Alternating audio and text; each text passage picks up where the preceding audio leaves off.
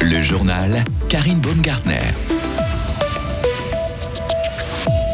Faire rouler les camions et les bus avec du carburant propre, c'est le but de Groupé qui a inauguré aujourd'hui sa première centrale de production d'hydrogène vert. Explication.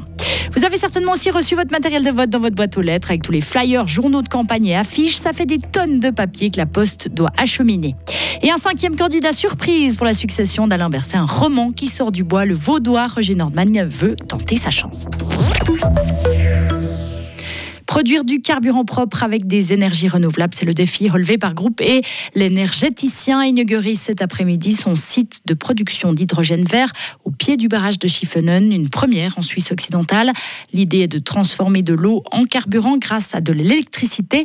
L'installation permettra de fournir environ 300 tonnes d'hydrogène vert par an, destiné en majorité aux véhicules lourds. Actuellement en Suisse, seule une cinquantaine de camions circulent à l'hydrogène. Jacques Moron est le directeur général de Groupé. On est un petit peu dans une solution de l'œuf et de la poule. On a besoin d'hydrogène pour pouvoir alimenter des camions qui, eux, ont besoin que l'hydrogène soit présent. Aujourd'hui, on a plutôt un frein parce qu'il n'y a pas encore d'hydrogène qui est disponible. Donc, on n'a que quelques camions dans le canton de Fribourg qui fonctionnent avec de l'hydrogène. L'objectif de Groupé, c'est pouvoir mettre à disposition de l'hydrogène renouvelable, pouvoir participer au décollage finalement de cette technologie qui permet de décarboner finalement la mobilité lourde. Est-ce qu'il y a déjà des entreprises dans le canton de Fribourg qui seraient euh, intéressées ou qui auraient besoin d'hydrogène ces prochaines années? Alors on a un très joli projet, qui est un projet pilote avec les TPF. Les TPF devraient avoir d'ici l'automne l'année prochaine au minimum deux bus qui fonctionneront à, l'hydrogène.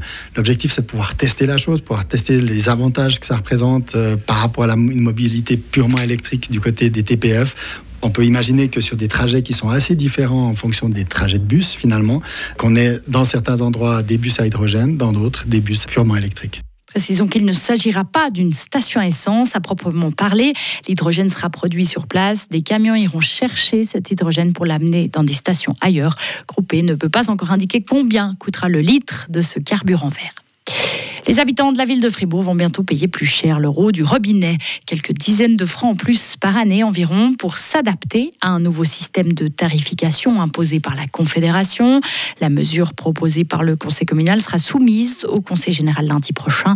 Et il n'y a pas que ça qui change. Les taxes sur l'épuration des eaux usées ont aussi été revues à la hausse pour les habitants de Fribourg. La facture va gonfler pour deux tiers des usagers, car il faut notamment financer la nouvelle usine pour éliminer les micropolluants qui sera construite en 2026 au Nègle.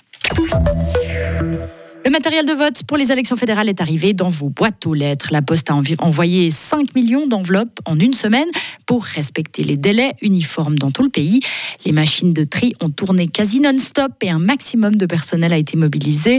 Les précisions de notre correspondante à Berne, Marie Vuemier. 2000 tonnes de matériel de vote et plus de 400 chargements de camions.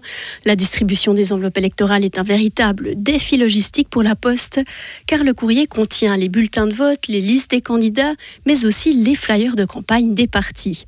Les enveloppes les plus lourdes ont été envoyées aux électeurs du canton de Berne. Elles pèsent près de 500 grammes.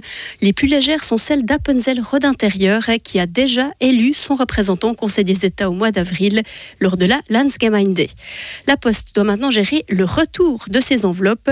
Plus de la moitié des électeurs votent par courrier postal et cela peut dépasser le million d'enveloppes à distribuer aux communes selon le taux de participation. La Poste recommande donc aux électeurs de renvoyer leur bulletin le plus tôt possible. On le rappelle, les élections au Conseil national et au Conseil des États ont lieu le 22 octobre. L'enveloppe de vote peut être renvoyée par la poste en courrier B jusqu'au mardi 17 octobre, en courrier A jusqu'au jeudi 19 octobre. Un nouveau candidat à la succession d'Alain Berset au Conseil fédéral. Et c'est un roman qui crée la surprise. Le Conseil national socialiste Roger Nordman se verrait bien remplacer le fribourgeois.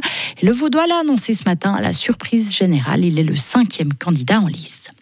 Les Arméniens de Suisse sont très inquiets face au nettoyage ethnique au Haut-Karabakh. Ils dénoncent le silence complice de la communauté internationale. La communauté arménienne, elle, en appelle à la responsabilité de la Suisse en tant que membre du Conseil de sécurité de l'ONU à tout mettre en œuvre pour protéger sa population qui a le droit de vivre sur ses terres ancestrales.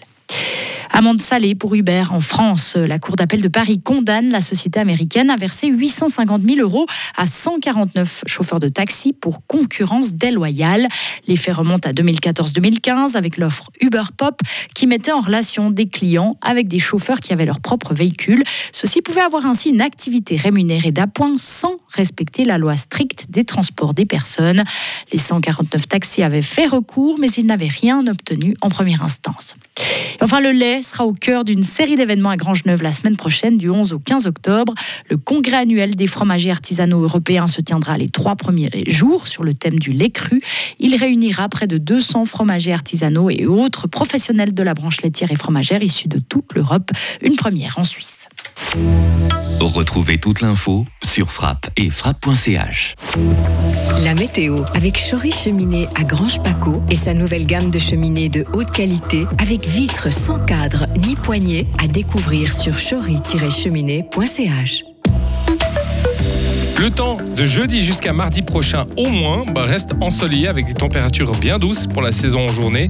Avec quelques rares brouillards matinaux, il va faire entre 7 et 20 degrés jusqu'à 21 vendredi, jusqu'à 24 pour samedi et 26 même pour dimanche.